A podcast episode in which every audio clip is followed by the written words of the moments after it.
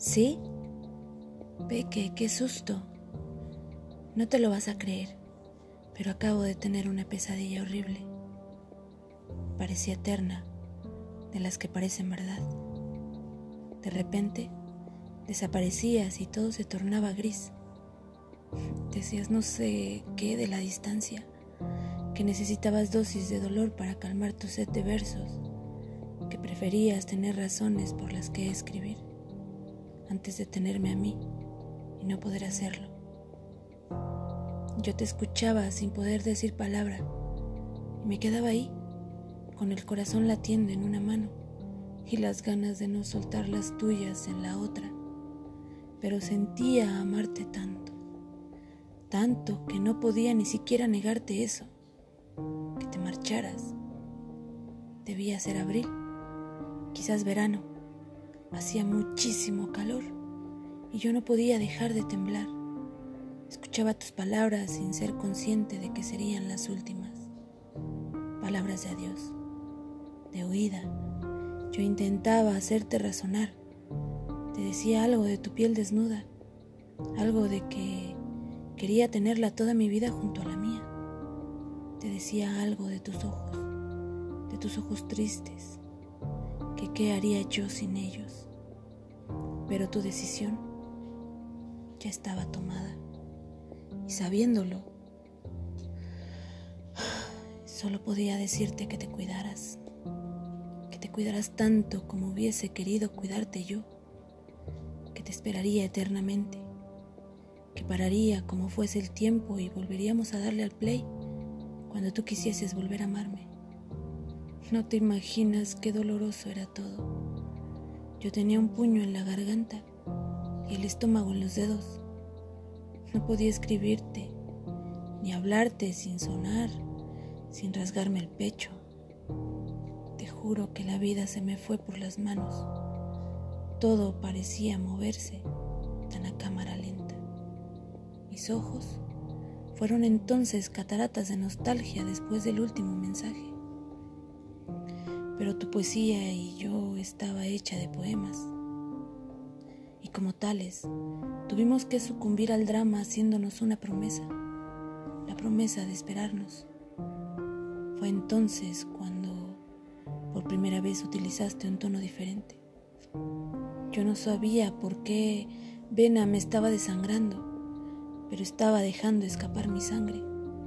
Luego te dije que te escribiría eternamente, presencia en mí hasta el punto incluso de intentar hacerte daño intentaba, de veras, y lo siento que lo intentaba, pero eran mis huesos los que se dolían y no los tuyos. Los tuyos leían entre líneas que aún te quería.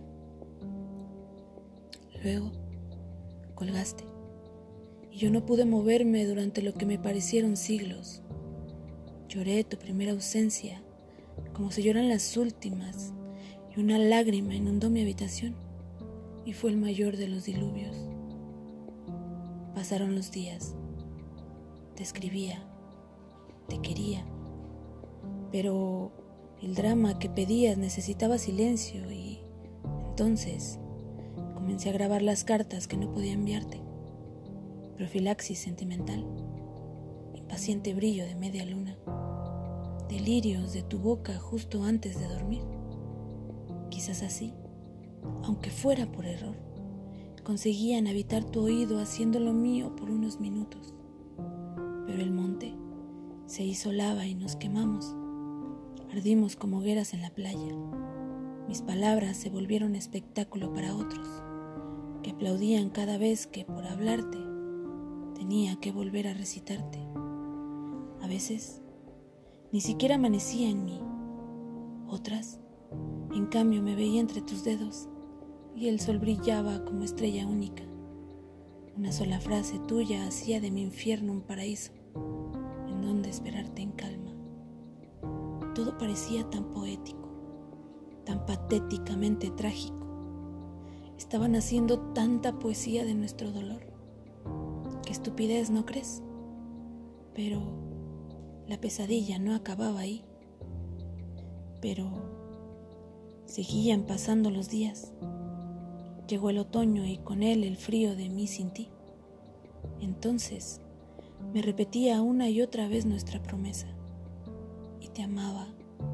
Te amaba tanto que era incapaz de no cumplirla. Pero tú ya lo habías destrozado en mil pedazos. Habías desparramado mi corazón por otras sábanas y te habías camuflado en la vulgaridad del no sentir, ni tan siquiera lástima. Parecías otra persona, mi amor. Te miraba y no lograba verte. Solo conseguía atravesarme más y más en el puñal donde acunaba mis noches. Dios, qué pesadilla más horrible. El aire se volvía denso y suspirar te requería bocanadas de humo. Y de repente, un día, todo se había desvanecido. No sé exactamente cuándo. Solo sé que estaba en Madrid y tú no estabas conmigo. Te escribí una carta. Qué idiota puedo llegar a ser enamorada. Te escribí una carta y fui al lugar donde te conocí, nuestro propio fin del mundo. Te esperé durante horas. No sé exactamente por qué o con qué esperanza, pero te esperaba. Y tú jamás apareciste. Así que la dejé ahí, pensando que te pasarías en cualquier momento y la verías y yo qué sé, volverías. Aquella noche fue un desastre. Te borré y te sangré y te volví a borrar por miedo a salpicarte con mis dedos. Y era irónico, pues estabas ya demasiado lejos para darte cuenta de que seguías siendo parte de las líneas que te escribía.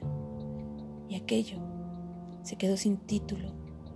Fue algo así como un adiós una despedida prematura, un final equivocado de lo que sería el principio de una vida sin ti. Mi amor, qué pesadilla tan indescriptible. Supongo que en aquel momento, cuando se me apagó el corazón por completo, creo que sigue en tu cama desde aquella noche. Fue él quien dijo que lo dejase ahí, en tu espalda. Me dijo algo de tu pelo, de tu piel me dijo algo de que quería besarte en la nuca cada vez que te viera temblar. Y ahí debí dejarlo.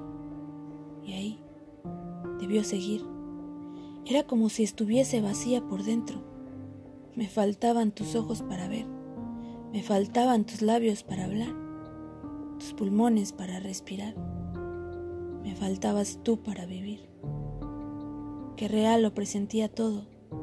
Qué dolor tan visceral. Sigo temblando. Dime tú algo. ¿Sigues ahí?